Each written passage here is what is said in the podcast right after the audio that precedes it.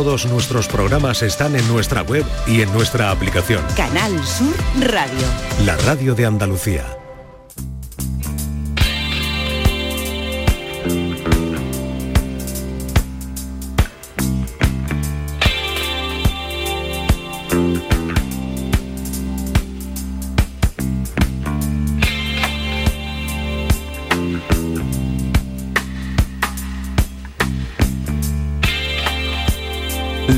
De Canal Sur Radio con Mariló Maldonado.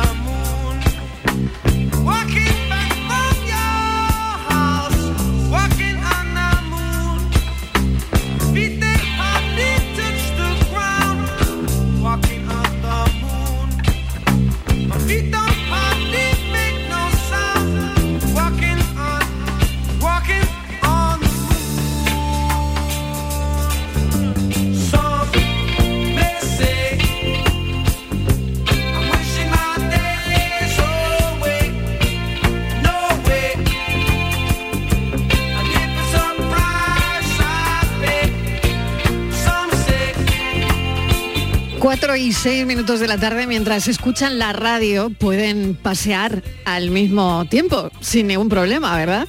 Esa es una de las ventajas de poder ir escuchando la radio. Igual estoy ahí en sus auriculares mientras pasean. Qué bien, ¿no? Bueno, viene el calor. Habrá que tener cuidado con esos paseos a las 12 de la mañana, a las 4 de la tarde, este tipo de cosas, ¿no? Pero mientras podamos hacerlo, em, bueno, pues no está mal a esta hora si están dando un paseo que estén conectados con la tarde de Canal Sur Radio. El paseo dicen que fortalece el corazón, que mejora la circulación sanguínea, que mm, quema calorías, que ayuda a pues a toda nuestra psicología, ¿no? A, a estar más relajados, que relaja, que fortalece los huesos, que una pierde menos densidad ósea si, si pasea. En fin, bueno, esto es lo... Basándonos en el tema de salud, pues qué bueno es el paseo para todos, ¿no? Pero eh, no solo esto, sino también hoy, fíjense, es el Día Mundial del Paseo.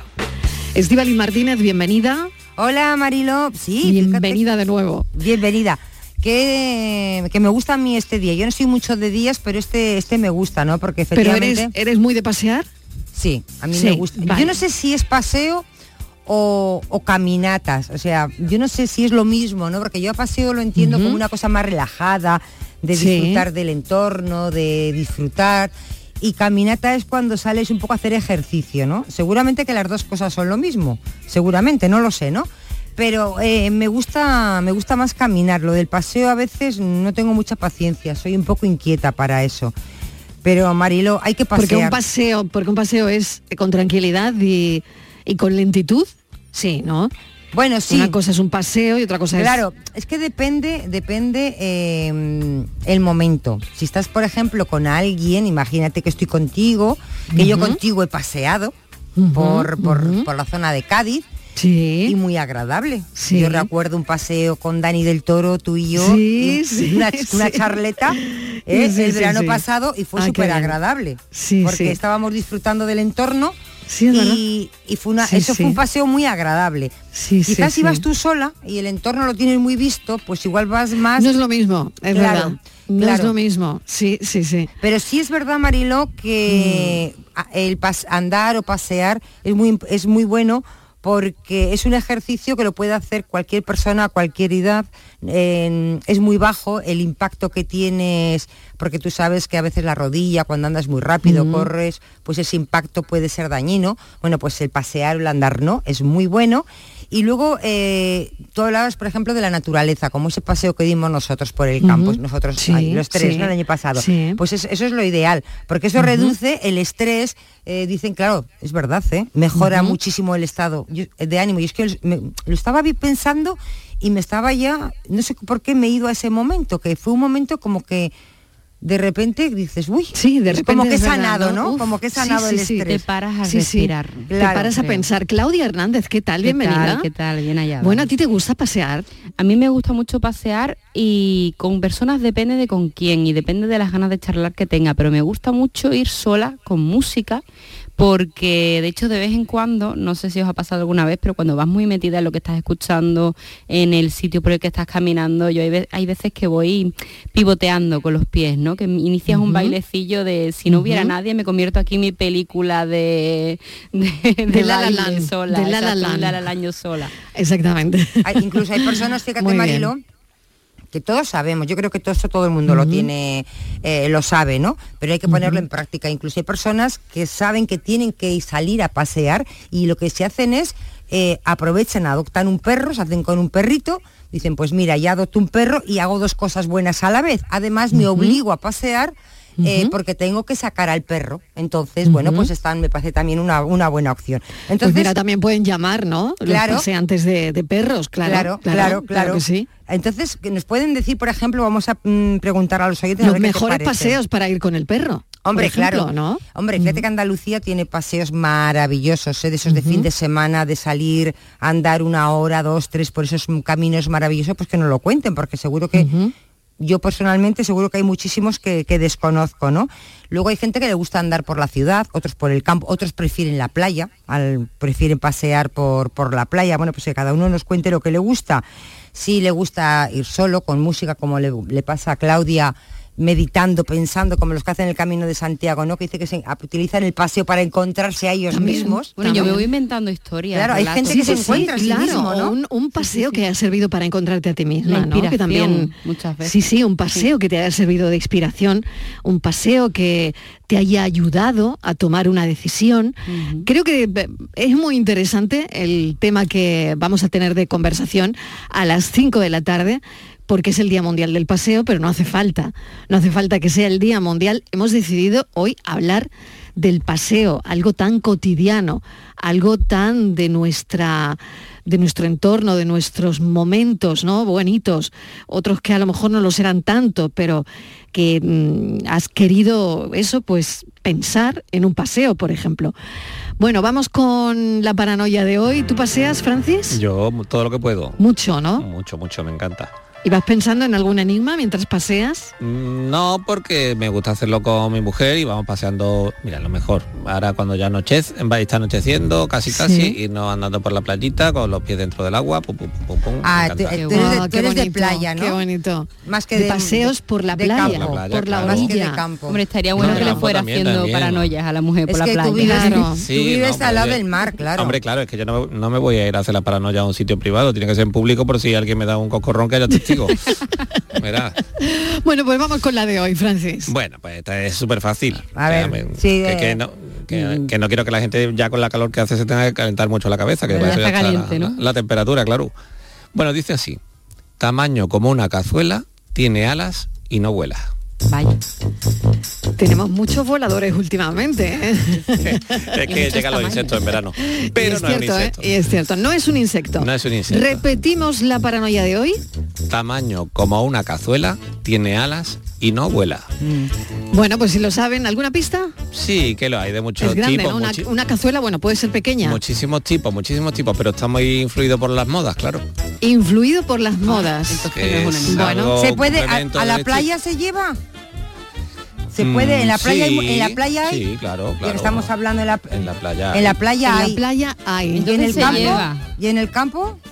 En el campo también. ¿Y en la ciudad? En la ciudad Puede que sí. Una gallina. Pues a la playa. casi, a ver que vuela la cazuela, dice el refrán. Yo, pero en este dicho, caso, la cazuela eh, no. vuela, sí. tiene alas, si no vuela, digo una gallina. ¿Es una gallina? ¿Qué va, qué va, qué va? No. Qué va? No ni, es una ni hay modelo que se llame bueno, gallina. Pues si lo saben, llamen a Francis Gómez. Venga, hasta ahora. Hasta luego. La paranoia de la tarde. Dicen que detrás de un gran bote del Eurojackpot hay un gran millonario. Esto, ¿y detrás de un gran millonario? Pues que va a haber un...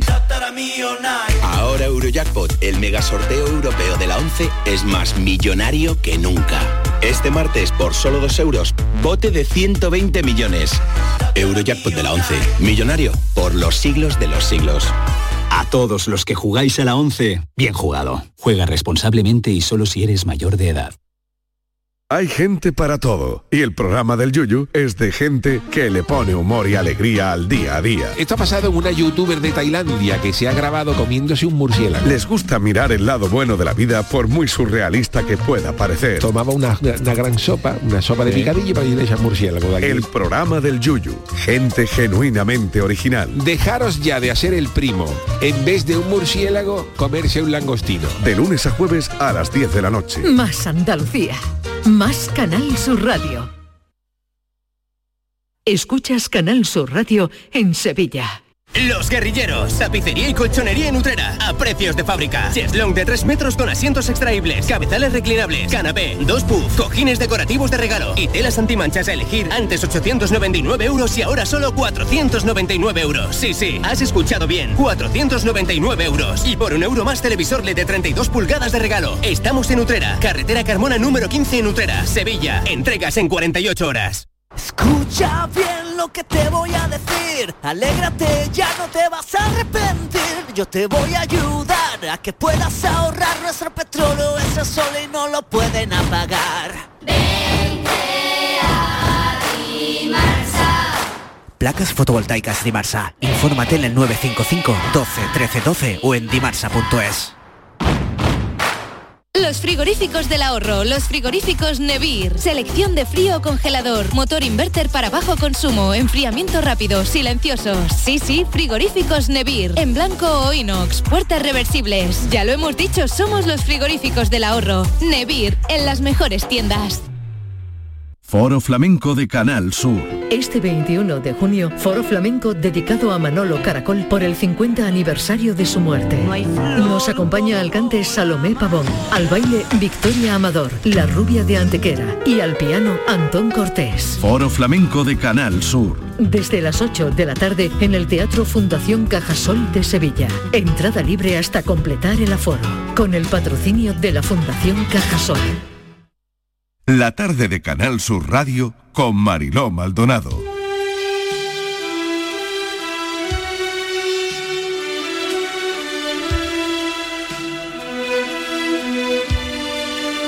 Desde que completó su terapia, Melissa es otra persona. No solo ha dejado de tener ansiedad por primera vez desde que era niña, sino que está descubriendo una nueva vida. Y es algo que se nota también por fuera ha adelgazado nada menos que 25 kilos y ha pasado de no salir de la cama a ser la deportista de la familia. Eso es algo muy común. Cuando las personas se liberan de una carga emocional como los ataques de pánico y el TOC, salen a comerse el mundo y no hay quien los pare. A los pacientes que vemos en consulta, les sugerimos que lean mi libro Sin miedo, que será su Biblia, su manual del cambio también tienen que mirarse mis libros de psicología cognitiva. Les decimos, como parte de la terapia, deberás leer cada día durante media hora como mínimo. Si quieres leer más, puedes hacerlo, pero como mínimo media hora al día. Si quieres leer más, puedes hacerlo, pero como mínimo media hora al día. La psicología cognitiva es un buen añadido al método de los cuatro pasos. Con ella aprendemos a no exigirnos localmente, Muchas neuras que tenemos los seres humanos se deben a las super exigencias que nos imponemos y que ejercen una presión insoportable. Existen tres tipos de superexigencias. Debo hacerlo todo bien o muy bien. La gente debe tratarme como espero. El mundo debe funcionar como está previsto o de lo contrario no lo podré soportar. En cambio, los pacientes aprenden a decirse otra cosa. Me gustaría hacerlo todo bien, pero a veces fallo y no pasa nada.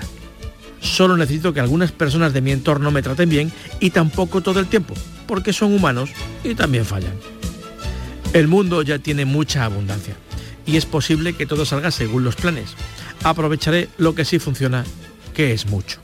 Cuando transformamos nuestra filosofía para hacernos más livianos, con menos necesidades, dejamos de querernos y se abre un maravilloso espacio para la alegría y el amor.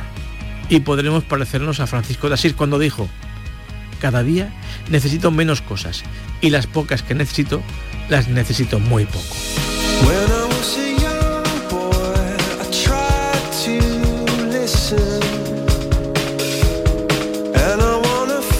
Son las 4 y 20 minutos de la tarde, no sé si han identificado alguna sensación en esto que acabamos de leerles y pasarles de Rafael Santandreu, del psicólogo Santandreu, el método para vivir sin miedo. El miedo puede volverse problemático cuando se vuelve excesivo, cuando se vuelve irracional, cuando no nos deja vivir, cuando afecta a nuestra calidad de vida, cuando viene en forma de ansiedad o en forma de un ataque de pánico o de una fobia, la verdad es que yo estaba dándole vueltas, no he parado de darle vueltas durante el fin de semana, y el miedo es una emoción subjetiva, lo que significa que lo que puede generar miedo en algunas personas puede que en otras no sea así. Bueno, de todo esto vamos a charlar. Voy a presentar a Pilar Pineda que me va a acompañar en esta entrevista, periodista y que también se dedica a esto de la formación. Eh, mm, la terapia, y, la terapia y, el acompañamiento para procesos de bloqueo emocionales. Muy bien, por ejemplo, y Rafael Santandreu, el autor del libro El método para vivir sin miedo. Santandreu, bienvenido al programa, ¿qué tal? Encantado de estar con vosotros otra vez. Oye, mil gracias, de verdad. Em, esto que decía del el tema subjetivo, ¿no? De esa emoción subjetiva, ¿no? Porque lo que a mí me da mucho miedo, igual a ti no te da nada. Totalmente, totalmente. Es... Pero bueno, eh, eh, existe un miedo, el, miedo es una gran herramienta, eh, cuidadín, eh. Es decir, nos advierte peligros, es, es maravillosa, ¿no? Pero es una herramienta que fácilmente se desconfigura, a veces se desconfigura y entonces es como la alarma de tu coche que imagina que sonase eh, en cualquier momento del día o de la noche y a un volumen brutal. Ostras, entonces esta alarma ya sería un problema, ¿no? Bueno, eso mm. pasa con el miedo también y entonces se transforma en un problema, pero la buena noticia es que se puede volver a configurar. Puedes volver a, que sea tu, una herramienta eh, buenísima y que no, no te estropee la vida. ¿En cuánto tiempo, Santandreu? Es decir, una persona que tiene miedo y que como tú bien reflejas en el libro, bueno, una persona que ha tenido que hacerse su examen médico también para ver si no tiene pues cualquier otra patología que es lo que genera pues esa ansiedad o, en fin, hecho el chequeo médico y, no teniendo nada, nada fisiológico, por así decirlo, nos ponemos en manos de, un psicólogo que nos diga que mm, puede volver a hacer que ese miedo irracional que sentimos se vuelva a configurar para que dejemos de sentir esa, no lo sé si llamarlo ansiedad, pero probablemente, sí. ¿no? Sí, sí, sí. Y, fíjate cuánto tiempo, hombre, depende. Mira, por ejemplo, en el libro sale el testimonio de María José, por ejemplo, que me gusta mucho. María José tuvo ataques de pánico todos los días, diariamente, durante 30 años, desde los 20 hasta los 50 que acudió a hacer terapia, ¿no? Entonces, fíjate que ella tomaba 7, 8, 9 tranquilizantes cada día y aún así le daban los ataques de ansiedad. Mira, en este caso, María José tardó tres años en ponerse bien del todo, pero cuidado, porque el primer año lo dedicamos a que superase la adicción que tenía los tranquilizantes junto con su médico y, y, fuimos dejando poco a poco a lo largo de un año. Después tardó dos en superarlo del todo. Por ejemplo, este es un número. Pero por ejemplo, las hermanas Zapata, que por cierto que son estas, estas gemelas, estas actrices que salen en First Days, no sé si las has visto alguna vez. Bueno, pues las hermanas Zapata salen también en el libro, en el método para, vivir sin, medio, sin miedo, porque son, ellas tenían eh, TOC, trastorno obsesivo compulsivo, de ese de comprobación, ¿no? Tenían que comprobarlo todo, si no lo hacían les causaba muchísima ansiedad. De hecho, Marisa, una de las hermanas, llegó a estar bastante mal y hasta el punto de que ella se eh, se ingresó voluntariamente en un centro psiquiátrico porque no podía más de la ansiedad que tenía. Bueno, pues las hermanas Zapata tardaron ocho meses de trabajo diario y duro. Bueno, por ahí es un poco variable, ¿no? Puedes tardar, yo creo que de media a lo mejor han tardado esos seis, siete meses la gente, algunos tardan más, otros menos. Mm. Santandreu, quería preguntarte si hay algún desencadenante, si a lo largo de tu carrera has visto desencadenantes de esto, es decir, una persona que está tan bien, que vive su vida feliz, que no sé, que ocurre algo en su vida o no, que es lo que te estoy preguntando, si hay desencadenantes o no. Y que de repente siente un miedo atroz a todo con esas crisis de ansiedad. ¿Hay algo que lo desencadena en nuestra vida o no tiene por qué? Pues no tiene por qué, y es una pregunta muy interesante, porque a veces la gente se pasa un montón de tiempo, años, queriendo saber por qué he caído en esto y tal, y muchas veces es solo por mala suerte. Fíjate que con un ejemplo se verá muy claro. Tú imagínate que un día estás por ahí tomándolo con tus amigos y alguien eh, le da un ataque al corazón y se muere. De repente, delante tuyo, que te da un susto de, de la leche. Entonces tú te puedes quedar como con un poco de miedo a ver si te va a pasar algo a ti en el corazón alguna vez. Le coges miedo. Y le coges miedo entonces a que el corazón te haga una jugarreta, vaya demasiado deprisa. Entonces, ¿qué sucede? Que a partir de ahí te quedas como demasiado atento de una manera inconsciente a cómo va el corazón. ¿Y qué pasa? Que si algún día notas que comienza a ir un poquito más deprisa, te pones nervioso. Pero claro, eso hace que vaya más deprisa. Pero claro, eso hace que te pongas más nervioso. Entonces, en, décimas de segundo se, produce ese círculo vicioso, ese bucle que te hace tener eso que se llama ataque de pánico, que de repente el corazón se dispare, unos síntomas de ahogo de la leche, tú piensas que te está dando un ataque al corazón.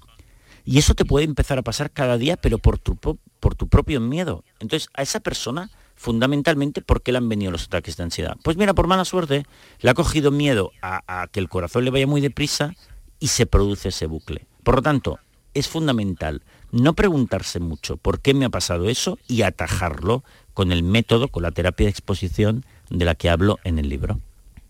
Pilar. Rafael, buenas tardes. Buenas. En tu método hablas de cuatro pasos, afrontar, aceptar, flotar y dejar pasar el tiempo. Y, es muy interesante esto que dices del diálogo interno, de cambiar el lenguaje, de cómo uno em, puede hablarse mejor a, uno mismo, a una misma, para facilitar este proceso de transformación en los pensamientos. Sí, bueno, el diálogo interno, ¿sabes? Está siempre debajo de, Es lo que, en realidad, es lo que nos pone bien o nos pone mal. Fíjate que esto ya lo dijo Epicteto, el filósofo eh, eh, romano que vivía en Roma en el siglo I, y él dijo, no nos afecta lo que nos sucede, sino lo que nos decimos acerca de lo que nos sucede. Entonces, eh, todos podemos trabajar para tener un diálogo interno lo más constructivo, que no sea machacón, que no sea súper exigente, que es el que tenemos hoy en día, que por eso eso nos pone, nos aumenta mucho el estrés y la ansiedad. Y mira, y sobre los ataques de pánico, el mejor diálogo que puedes tener es decir, esto no es nada. Esto ya ha ido al médico, me ha dicho que no hay ningún peligro. Vale que son eh, sensaciones desagradables, que si el corazón va muy deprisa, sensación de ahogo, pero no es nada. Son solo sensaciones si no me pongo nervioso y sigo con mi vida, esto desaparecerá por sí solo. Yo tengo ahora 42 años, pues la primera vez que me dio un ataque de pánico fue con 32 en el 2013, en mi luna de miel. Toma ya, toma, regalín. Oye, y, 10 años entonces, has estado 10 años con todo esto.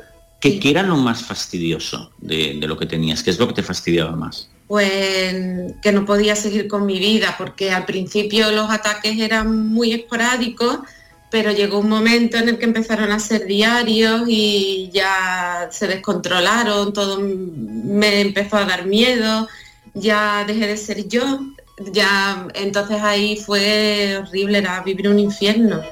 Te estamos escuchando con una de las pacientes Santandreu. Em, en su luna de miel. Sí, pobre. O sea, momento, o sea, en un momento relajado, porque se supone que no, no, creo yo, ¿no? A no ser que la luna de miel no, mm, no, no fuese tan así, pero se supone, ¿no? Se supone que estaba bien, ¿no? Que todo, que todo estaba bien. Sí, sí. Es que un ataque. Y le pasó. Claro, porque un ataque de ansiedad, ya te digo, principalmente es por mala suerte de que notes algo extraño dentro de tu cuerpo, un mareo fuerte que no te esperabas y que le cojas miedo. Es verdad que si tú estás más estresado en tu vida cotidiana, puedes estar más sensible, más sensibilizado y caer con más facilidad en un ataque de pánico. Pero yo he tenido infinidad de pacientes que estaban de, vacaciones, que estaban jubilados, que estaban tan tranquilos y les ha empezado el tema de los ataques de pánico. Porque los trastornos de ansiedad funcionan porque le coges miedo al propio miedo, le coges miedo a unas sensaciones y la solución es dejar de tener miedo, exponerse voluntariamente hasta que ya no le tienes miedo, lo conoces bien. Y entonces sucede el milagro, que de repente el miedo desaparece. Claro, es esta cosa que, dices de, aceptar, ¿no? De hacerte amiga de tu miedo, esto salir a la calle, salir, sacar a pasear al miedo contigo, decir, bueno, a ver qué pasa, ¿no? Eh, formamos parte pues del mismo equipo. Aquí estoy con el miedo, ¿no? Aquí, vengo con el miedo. Somos del mismo equipo, en la cara la cara B. Aquí lo tengo, aquí lo tengo. Ponle una copita. Sí, sí, sí. Fíjate que muchas veces... Ponle una copita al miedo, ¿no? Los, testimonios... Una para mí y otra para el miedo. Totalmente. Fíjate que los testimonios muchas veces dicen que le ponen un nombre a su ansiedad. Por ejemplo, ansi. Ansi es un nombre muy típico. Sí, sí. Y entonces dicen, ¿por qué? Porque me tengo que hacer amigo de, todos estos síntomas. Porque en realidad solo viven porque le tengo miedo. Y en el caso del TOC, fíjate, hemos hablado de los ataques de ansiedad, pero el TOC es cogerle miedo a un pensamiento, ¿no? Decir, tendré, tendré un tumor, Dios mío, no tendré una enfermedad que el médico no me ha, no me ha descubierto. Y sí la tengo, pero no sé si la tengo. Ya, pero ¿y si la tengo? y estar el 90% del tiempo dándole vueltas a una preocupación y entrar en bucle. Y, em, sí. Perdona, sigue. Y, fíjate que se cura también, se cura con el mismo método de exposición que es precisamente exponerte una y otra vez a esa fantasía, a la peor fantasía. Claro, escuchado así en, frío y aisladamente es, resulta bastante duro, ¿no? Enfrentarte a lo que más temes una y otra vez. Entonces, la pregunta es, em, ¿Es recomendable hacerlo solo? ¿Es recomendable hacer un proceso con un acompañamiento? Y si nos puedes contar un poquito, si tienes datos de resultado de estos procesos. Sí, mira, eh, más o menos nosotros hemos calculado, y casi todos los psicólogos que nos dedicamos a hacer este tipo de terapia de exposición, es que el 80% de las personas que lo realiza se lo superan completamente. Y, eh, y bueno, es duro, sí, sí, sí que es duro, y, pero mucha gente lo puede hacer por su cuenta. De hecho, fíjate que en este libro, en el método para vivir sin miedo, hay 20 testimonios, ¿no? Pero en mi canal de YouTube, que ese es el corte de voz que habéis puesto, creo, en mi canal de YouTube, cada semana eh, voy colgando un, testimonio completo de superación de una persona que ha tenido esto, ¿no? Y ya llevamos más de 150, un montón, ¿eh? Y, y seguimos, ¿no? Entonces, fíjate que eh, aproximadamente el 50% de esos 150 lo han hecho solos, a partir de mi libro, y ellos llevando a cabo el sistema. El otro 50% lo han hecho con ayuda de un psicólogo, que está muy bien, por supuesto. Y, y te diré otro dato, más o menos el 50% también lo han hecho ayudándose de psicofármacos y otro 50% lo han querido hacer sin y no han tomado nada y lo han superado también o mejor. ¿Y, tú tienes miedo a quedarte sin paciente dándole la solución en tu libro? Me encantaría. ojalá, ¿no? Ojalá, ojalá, eh, Eso, bueno, no es que me, llenaría de, satisfacción increíblemente. Mira, yo ahora eh, haciendo esta presentación de este libro y mi anterior, Sin Miedo, que también iba del mismo tema, eh, pues he viajado por toda España, he viajado por toda España dando charlas sobre el tema, conferencias, y, en la parte de las preguntas es maravilloso lo que sucede ahora, porque un mm. montón de gente que ya lo ha superado con este método, pues levantan la mano, cuentan su experiencia y se juntan con otras personas que todavía lo tienen que superar, ¿no? Y se establece un diálogo de autoayuda entre ellos, ¿no? De ayuda mutua, que es súper bonito. Entonces yo cada vez que veo esos casos, que por suerte mm, pasa mucho, claro, no hay nada que me ponga más feliz. Ojalá no hiciéramos falta en absoluto los psicólogos. Para mí, vamos, firmo ahora mismo, me dedicaría a otra cosa sin ningún problema. libros, por ejemplo. Eh, o me haría periodista como vosotros, por ejemplo. Y oye, anda, mira, anda, anda, mira, pero ibas a jugar con ventaja. Bueno, además que me parece un trabajo. A mí me gustan casi todos los trabajos que existen, ¿eh? pero el de periodista también. Pues mira, yo empecé, fui diagnosticada con TOC con 16 años. Ya arrastraba rarezas desde hace tiempo, pero vamos, mis padres me llevaron al psiquiatra por primera vez porque, bueno, estamos hablando, yo tengo ahora 62, empecé a, hacer cosas raras, digamos, en ese momento. Entonces, bueno, la psicología en ese momento no estaba desarrollada. Hablamos de los años 70. Yo en ese momento lo que tenía era un TOC de tipo religioso y entonces empezaba a repetir las cosas. Quiere decir, yo, por ejemplo, mm, se me venía un pensamiento malo y estaba leyendo y empezaba por el principio. Estaba abriendo una puerta y cerraba y volvía a abrirla. Y llegó un momento en que mi vida se hizo imposible. Fíjate qué testimonio tan interesante de una persona que nos cuenta cómo la psicología no estaba avanzada cuando a ella le diagnostican TOC. Sí. Y fíjate, han pasado 40 años hasta 40 que años, exacto. ¿Eh? Tela, ¿eh? Fíjate, ¿eh? Es impresionante. ¿Cómo lo eh, ha superado ella?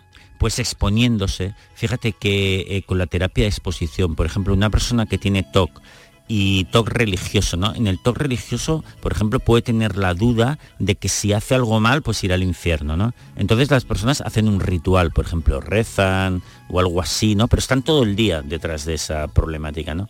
Pues lo que tienen que hacer es imaginar la peor fantasía, por ejemplo, cinco veces al día. Ok, pues he hecho algo mal, voy al infierno, me quemo, una y otra vez, una y otra vez, hasta que al final esa, ese pensamiento, esa posibilidad deja de darles miedo, ¿no? Por ejemplo, el hipocondríaco. El hipocondríaco, que es un TOC también, tiene que imaginar, por ejemplo, cinco veces al día que, contrae las peores enfermedades, de que se muere, de que le tienen que aplicar pues, eh, la quimioterapia, pero increíblemente hecho un, hay que ser muy valiente, ¿eh? una y otra vez, una y otra vez les entra una ansiedad terrible, pero siguen haciéndolo hasta que conocen cómo ese miedo lo conocen bien, todas sus características, dejan de tenerle miedo y desaparecen. Y en ese visualizarlo, Rafael, para la gente que nos está escuchando y que les pueda estar sirviendo de ayuda y como sugerencia, aparte de la visualización, ¿hay alguna otra tarea como escribirlo, dibujarlo, hacer fotografías, plasmar, sacarlo fuera, expresarlo fuera de alguna manera? todo eso va a ir súper bien de todas las maneras que se les ocurra. O, por ejemplo, también hay cosas que nosotros llamamos conductuales. Por ejemplo, hay un TOC que es el TOC del suicidio, que a la persona le pasa por la cabeza la idea de que a lo mejor se podría suicidar. Jamás lo haría, ¿eh? ni pretenden hacerlo, pero le da miedo ese pensamiento, le da miedo que haya pasado por su mente. Pues estas personas han de exponer a la idea de que podrían hacerlo, ¿no? y por ejemplo, ver testimonios por internet de personas que, pues, que se han suicidado, noticias, eso les pone súper nervioso. ¿eh? Recordemos que el TOC eh, es siempre, la gente tiene miedo a un pensamiento que ellos es, es todo lo contrario de lo que quisieran hacer. Es una cosa muy particular, ¿no? Eh, entonces, fíjate que es la exposición, ¿no? La persona, por ejemplo, que tiene hipocondría, que hablábamos antes, por ejemplo, está, también lo que puede hacer es palparse el cuerpo para encontrarse posibles tumores. Entonces, cuando nota algo raro, pues decir, ostras, pues ya me lo he encontrado, es un tumor. Y entonces, fíjate que así se va desensibilizando. Y sobre todo, no compulsionar. No hacer nada, no hacer ningún ritual para calmar esa ansiedad.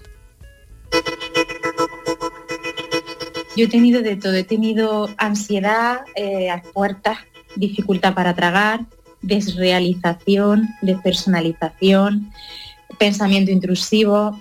Es que lo he tenido todo.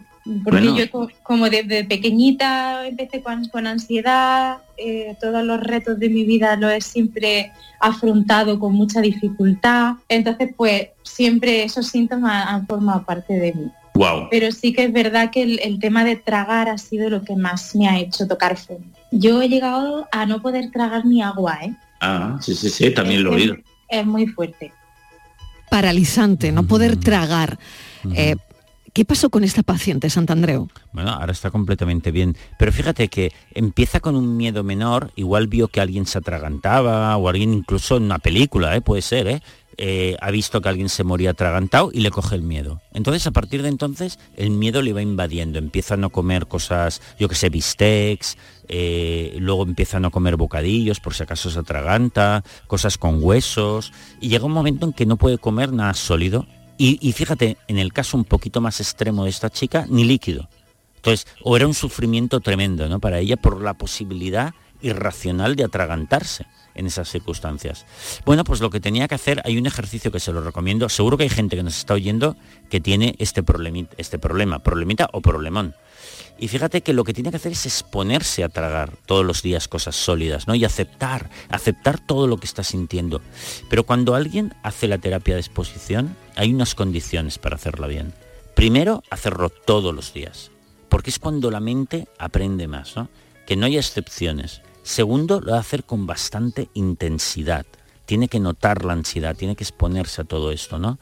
Y con confianza plena y dejando pasar el tiempo, en el sentido que no hay que tener prisa a que el cerebro se reconfigure. Pues esta chica empezó a hacer esta exposición. Yo recuerdo que tragaba bolitas de pan, ¿no? Hacía como bolitas con miga del interior de la miga del pan y se la tragaba sin masticar, que eso para ella era, era mortal, ¿no? Pues iba haciendo, lo iba haciendo hasta que al final se desensibilizó y como ella explica en el vídeo, pues está totalmente bien y ha reconfigurado su cerebro completamente.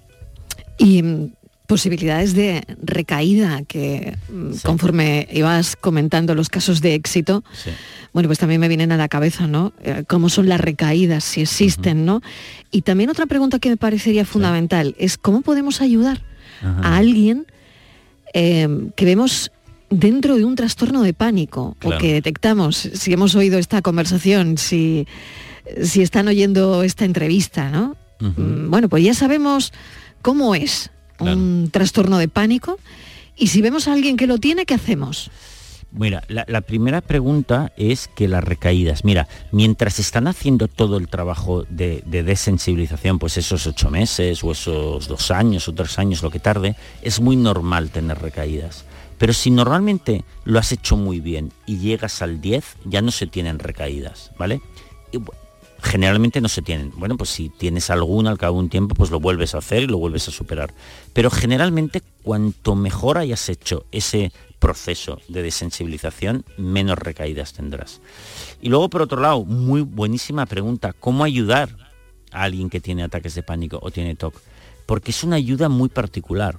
Nosotros en generalmente a las personas que más queremos, nuestra tendencia es protegerles el máximo posible. Y sin embargo, aquí no hay que hacer eso. Es un poco como a veces con la educación de los niños, de los pequeños, de los hijos. Lo más difícil es no sobreprotegerles. Pero sin embargo, aquí está muy claro que es lo que hay que hacer. Hay que animarles a que ellos hagan este trabajo tan difícil de exposición y de superación de su propio miedo. ¿no? Entonces hay que empujarles, animarles, darles muchos ánimos. Es algo que solo pueden hacer ellos. Y protegerles no, por ejemplo, en el caso de los, de los ataques de pánico, por ejemplo, o en el caso de la, de la de, por ejemplo, del TOC de los gérmenes, ¿no? Ayudarles a limpiar no es bueno. Eh, a la persona que tiene ataques de pánico, mm, estar todo el día encerrado con ellas en casa porque tiene miedo de que dé los ataques tampoco es ayudarles, ¿no? Entonces es difícil porque hay que ayudar eh, estando ahí, prestando apoyo, pero no protegiendo el, en demasía. Y esto es la ayuda más difícil es la que nos va a costar más. Pilar, para terminar. Para terminar, muchísimas gracias por todos los consejos y las recomendaciones y también con esta cosa de que además de superar estos miedos, eh, pues aprendemos también a vivir la vida con alegría y con amor, como dices en tu libro. Sí, sí, mira, todos los testimonios que salen en el libro o que están en mi canal de YouTube, estos 150 y subiendo, ¿no? Eh, todos te dicen, ostras, yo, yo les pregunto, ¿eh? ¿Esto ha sido duro, esta exposición, este perder, perderle el miedo al miedo? Y todos te dicen, ostras, buah, lo más difícil que he hecho en mi vida. Pero luego les hago otra pregunta, ¿ha valido la pena? Y todos te dicen, voilà, cada minuto, ha, valido la pena cada minuto porque ahora vuelvo a ser feliz. Y sobre todo me siento tan fuerte que sé que nada me va a volver a asustar en la vida. Pues Santandreu va a estar esta tarde a las 8 en el Teatro Cajasol de Sevilla para hablarles del método para vivir sin miedo, ese, ese miedo que es verdad que es una emoción natural y normal, eh, que no hay que eliminarlo por completo de nuestras vidas, por lo que hablábamos hace un instante de la subjetividad, ¿no? Pero que hay que aprender a gestionar el miedo de una manera, pues como dice Santandreu, saludable, ¿no? Porque al final es un desafío al que nos enfrentamos cada día. Y También el miedo nos hace crecer, pero ojo, claro, el miedo que no te enferma, ¿no? Ese miedo que no te paraliza, que es el que hay que mm, superar. Efectivamente. Pero eh, noticia, la noticia más bella de todas, se puede, se puede reconfigurar tu mente, puede reconfigurar tu, cerebro, será un trabajo, pero yo creo que el trabajo más importante de la vida de uno es conquistar tu propia mente, sin duda.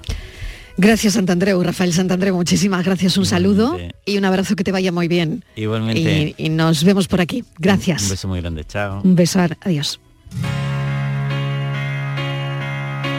Ha habido mil maneras de morir entre tus brazos hoy. He visto esa luz que me atraviesa al escuchar tu voz. ¿Y dónde dejas la manera loca de querer mi amor? Y ahora solo veo un desierto entre tú y yo. Ya no te importa lo que hago, lo que digo. Vives solo en tu mundo. Si te vas,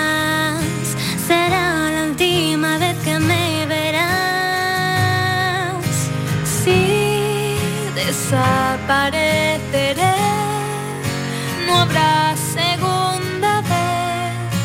Me quitaré tus huellas de mi piel.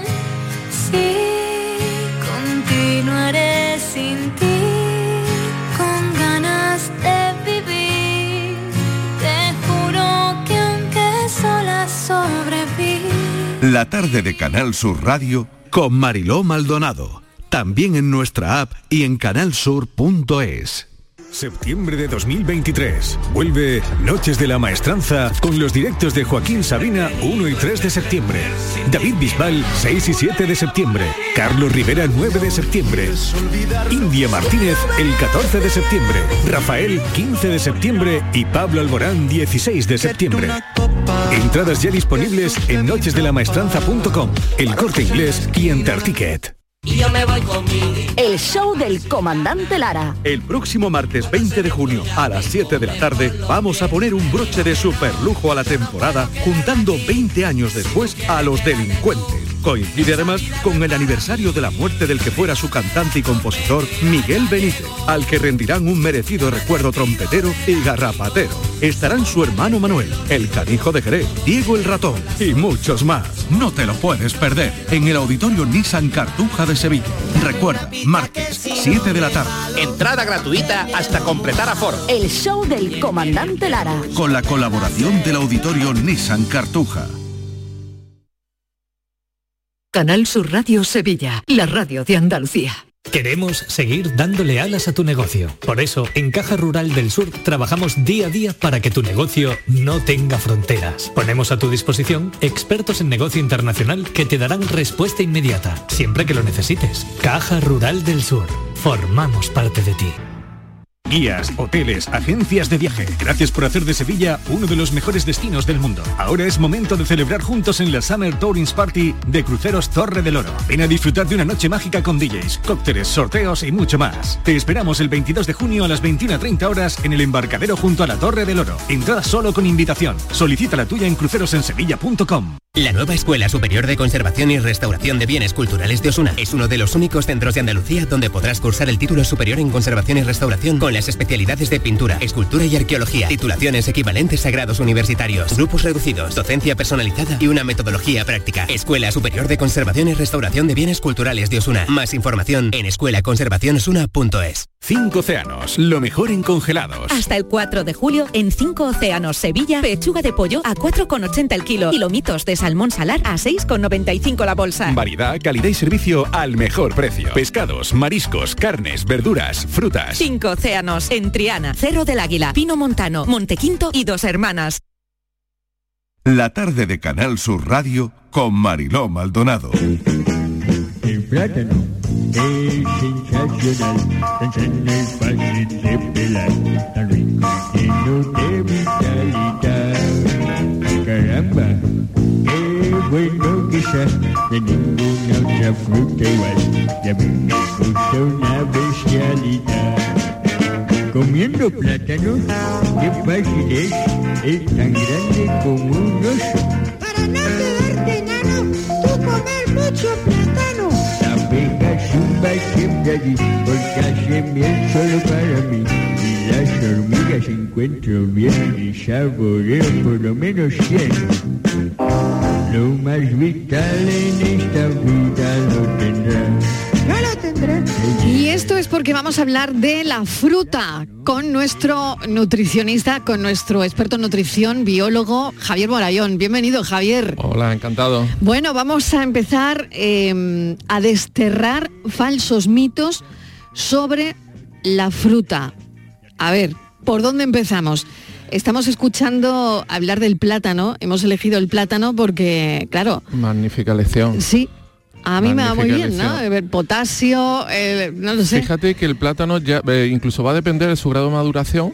Vas a tener más azúcar disponible o menos. Sí. Es decir, que incluso podemos graduar el tipo de plátano nos podemos tomar dependiendo de, por ejemplo, si vamos a hacer ejercicio o si estamos haciendo el ejercicio. Si estamos haciendo el ejercicio, en mitad del ejercicio, pues el plátano más maduro pues nos puede, nos puede ayudar porque tiene pues los azúcares más, eh, más simples, más directos, de absorción más, más fácil.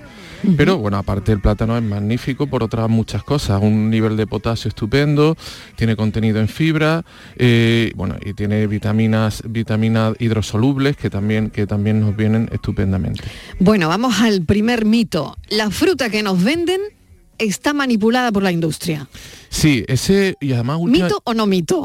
Un mito de los gordos. Eh, Mito hombre, gordo. a ver, es- está manipulada, pero ¿qué quiere decir manipulada? Manipulada es que la han cortado del árbol, por ejemplo, y la han cepillado y la han envasado. Hombre, eso estaría bien, ¿no? Claro, pero es, Claro, eh, eso pero es, bueno, es lo que se hace. Claro, pero, manipulada genéticamente quiere decir o cómo? No, ese es, No ese lo es un sé. tema, ese es un tema. Ese es otro tema, Sí, sí, ese otro es un tema un, un poquito más extenso, si quieres lo vemos, pero primero el de la manipulación de la industria es por ejemplo un tema recurrente que yo últimamente veo en ciertos youtubers o ciertas personas que, que pues bueno, se autodenominan coach y, y- y venden, por ejemplo, pues suplementos. Y una de las cosas que te suelen decir es que no, mira, la fruta que te vende está muy manipulada por la industria, la han congelado, le han puesto tratamientos químicos, le han puesto eh, fitosanitarios, eso es un desastre. Tómate mejor este suplemento que te vendo yo. Claro, que- mira que, que- que aquí Hombre, está, esto listo, está ¿no? mucho mejor. Claro. Ah, eso, vamos, un disparate, eh, mm, lo cojas por donde lo cojas. O sea, que la gente no se tiene que creer estas milongas, ¿no? No, en absoluto. O sea, que la fruta no está manipulada por No, nadie. La fruta en Europa tiene un- una normativa eh, súper exigente, tiene unos estudios, por ejemplo, con restos de, de herbicidas o pesticidas. eh, hay unos estudios muy, muy potentes por parte de la Unión Europea de miles y miles de muestras tomadas y prácticamente no existen, no existen las trazas de estos productos fitosanitarios en los productos que podemos comprar. Y luego manipulaciones, bueno, O podemos sea, encontrar... ¿eso te refiere a los plaguicidas, por ejemplo? Por ejemplo. Por ejemplo, es Por decir, ejemplo. alguien que ve una manzana que está ahí eh, muy bonita, ¿no? Y te dicen, uy, pero si esto tiene un montón de plaguicidas, más bonita, peor. Eh. Pues se equivoca. Se equivoca totalmente porque en los estudios, los estudios lo avalan y no son estudios. O sea, que es eh, mentira también. es una mentira y esta es de las gordas, porque además es una mentira, una mentira limitante de un producto, de un producto que es magnífico. Si fuera una mentira de un ultraprocesado, pues casi ni te la diría. Diría, bueno, pues mira, una pero, pregunta, Javier, pero una, Sí, una sí. mentira tan gorda de un producto tan bueno y que en los, en los supermercados que podemos encontrar en toda Europa ha pasado unos registros sanitarios y ha pasado una normativa Sí. súper exigente, hombre, pues no lo merece. Venga, pues tírale, Claudia. Sí, es que eh, hablando además de la manzana, como estabais hablando, de que se ve muy bonita, tal y cual, yo es que he visto Sí. muchos vídeos, y bueno, ahí me meto ¿no? en el tema de las redes y lo mucho que confunden, eh, en el que se ve que, bueno, que hacen como una especie de experimento de quitarle una cera que viene así como muy densa y que por lo visto dicen que es muy mala y, y es eh, precisamente por este tipo de cosas. Me No sé encanta, si me encanta esta pregunta. Le encanta la pregunta porque va al hilo, va al hilo de lo que justo de los mitos Fíjate. que estamos desterrando hoy, ¿no? Fíjate la que- cera de la manzana. Fíjate, Claudia, si yo te digo que la cera de la manzana que tú te encuentras es un eh, elemento, bueno, una sustancia que se llama E-901, ¿tú qué opinarías? Porque es un Susto, ¿no? conservante. Susto, sí, sí, sí. No- no Susto suena nada bien, ¿no? Susto muerte. Claro, pues resulta que el E-901 es cera de abeja. Ajá. O sea, que no es la- malo. Que no es malo, en absoluto. La cera de entonces, abeja, la miel, ya, por ejemplo, Claudia, natural, no tiene- veas más a esos youtubers, La por cera- favor.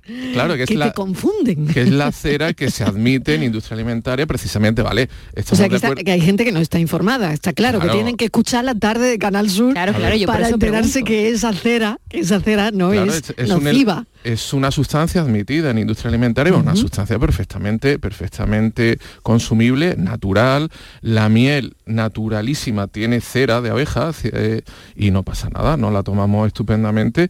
Es verdad que la industria lo utiliza para que la apariencia del fruto sea mejor, pero bueno, es... Pero le aporta algo a la manzana. No, en este bueno. caso no, no le aporta, no le aporta nada. Bueno, aporta a tus ojos, que tú vas a Que- querer que- que comprarla. es más bonita, ¿no? Está más bonita, pero no quiere decir que esa cera Bueno, sea hay- nociva para No, nosotros. no es nociva. El- la fruta la suele producir como elemento de protección, como un elemento, por ejemplo, de protección contra insectos. Sí. ¿De acuerdo? Que, que porque la fruta, pues evolutivamente tiene un objetivo, que no es precisamente que se la coma el insecto, sino que se la coma un, un mamífero eh, o un ave y sea capaz luego de extender sus semillas, que es un poco eh, un- el intercambio que hace la fruta o por qué el árbol produce fruta, que esa sería una buena también, un buen elemento para pensar el por qué el- se producen las frutas. ¿Es Ujú. un regalo del árbol hacia nosotros Sí. o el árbol eh, se lleva algo a cambio? Bueno, vamos con el gran mito de los mitos.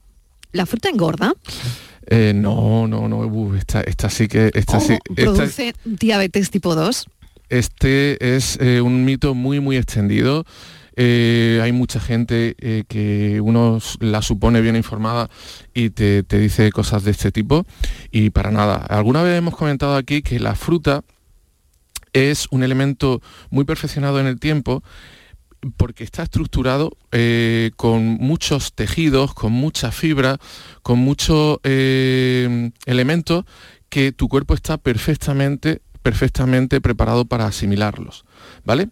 Diferente si esa fruta la tomamos en forma de zumo, en forma de licuados. Ahí hemos perdido, ahí hemos perdido gran parte de la estructura La pulpa, ¿no? la gran parte de la estructura de la pulpa. Entonces, eh, una fruta tomada de forma natural con toda su estructura es perfecta. Y además es perfecta para eh, unos herederos de unos monos primitivos, que somos nosotros. No somos, eh, nosotros descendemos de primates y, los, y de primates frugívoros, es decir, de primates que consumían fruta, con lo cual nosotros estamos perfectamente preparados para consumirla. Esa fruta se absorbe de forma muy muy razonable, nunca supone picos eh, de glucosa, con lo cual esa glucosa no se va a ir, no se va a ir a grasa en hígado, sino que se va a ir absorbiendo en forma de glucógeno de forma muy muy muy eh, lenta, muy muy mesurable, muy muy razonable y, y no se va a ir nunca a grasa, es decir, no nos va a engordar. Hay que comer fruta de postre. Pues la puedes comer de postre, la puedes comer el primer plato. la Para cenar después de la en- cena. En Macedonia. Eso que no sé si lo habéis oído, ¿no? El melón y la sandía son indigestos de noche. Sí. chiquitita ¿Lo habéis oído o no? Sí. ¿Lo habéis- Sí, ¿no? Claro, están criminalizados. Totalmente. Muy bueno, Estivali, sí, sí, sí, sí. Eh, Totalmente. Hombre, todo lo que te comas ¿Cómo va a comer melón de noche, chiquilla? todo lo que te vayas a comer dos kilos está mal. Está mal. Está, malamente. Si son dos kilos, está mal. Vale. Bueno, pero a ver, Pero a es ver. Mm. más nada, otro mito. Melón y sandía, una opción estupenda, opción que hidrata, además eh, con estas noches tórridas que, que ya estamos empezando a tener, estas noches tropicales, eh, una hidratación estupenda, proporcionan un contenido en vitaminas y minerales espectacular y son una opción magnífica. El único problema, si queréis por sacarle un problema, es que tienen un contenido en agua muy considerable. Así que, eh, bueno, pues ya sabes que igual te va a tocar salir al baño a mitad de la noche. Depende ya la flexibilidad de tu vejiga. Pero mm, aparte de eso, eh, no hay, no hay ninguna razón para considerarlo indigesto, ni mucho menos. Si tenemos una vejiga de mayor o menor capacidad, ¿no? Más bien está relacionado con la flexibilidad, conforme, va- la edad, claro, sí, ¿no? conforme la edad va, va, Eh, va atacándonos. Exactamente, va pues se va, mm, eh, tiene que ver con eso, ¿no? Con la flexibilidad. Bueno, más cosas que queráis saber Sí, de la ¿cuántas piezas de- fruta. cuántas piezas Venga, de fruta al ¿cuántas? día? ¿Cuántas nos comemos? Bueno, hubo una campaña que eran cinco, ¿no? Decían. sí, Eh, sí, es verdad, es verdad. que hablaban de cinco. Bueno, yo diría mínimo cinco. Entonces es un Eh, el problema es que muchas veces no vemos el momento. Entonces tenemos que tener nuestros trucos, tenemos que tener nuestra forma de hacerlo. Si nos gusta o somos muy perezosos a la hora de manipular la fruta, a la hora de, de trocearla, pues por ejemplo hacerlo esto un poquito antes, ponerlo en, en forma de macedonia, ponerlo incluso en la ensalada, las ensaladas Uy, a mí con- me encantan. Las ensaladas Con con, kiwi, con con, de- brevas, me encanta. Claro, con todo tipo de frutas es, Mm. es- es estupendo. Entonces tenemos que tener nuestros trucos, porque es verdad que muchas veces cuando decimos, no, no, es que me falta fruta hoy por tomar, me voy a tomar una manzana aquí, eh, Mm. en fin. Y igual no te apetece, igual ya le coges un poco de tirria, ya dices, oye, mira, pues no, es que la manzana no me... Voy a pref- eh, prefiero tomarme un colacao. Pues oye, mala opción. Mala opción porque la manzana era, era mucha, me- mucha mejor opción. Mucho mejor, ¿no? Mejor Sí. opción que el colacao, está claro. Bueno, pues se Una queda última Javier cosa. Morañona. Ah, medio Ah, minuto, una última venga, cosa, la corre. fruta con piel. Sí, sí, siempre que se pueda. Ah, vale. Con piel, con piel si quieres, ahora lo, lo extendemos un poquito porque es muy interesante lo de la piel. Lo de siempre que podamos no quitársela. Hombre, hay piel que son muy desagradables, no te van a comer un kiwi con piel, Ya. que podríamos, pero es un poquito más desagradable. Pero siempre que sea posible, la piel, porque va a tener un contenido en elementos muy importantes, como por ejemplo antioxidantes y fibra sobre todo. Nos vamos a las noticias y enseguida seguimos hablando de los paseos, que hoy lo vamos a unir también a la fruta. Venga.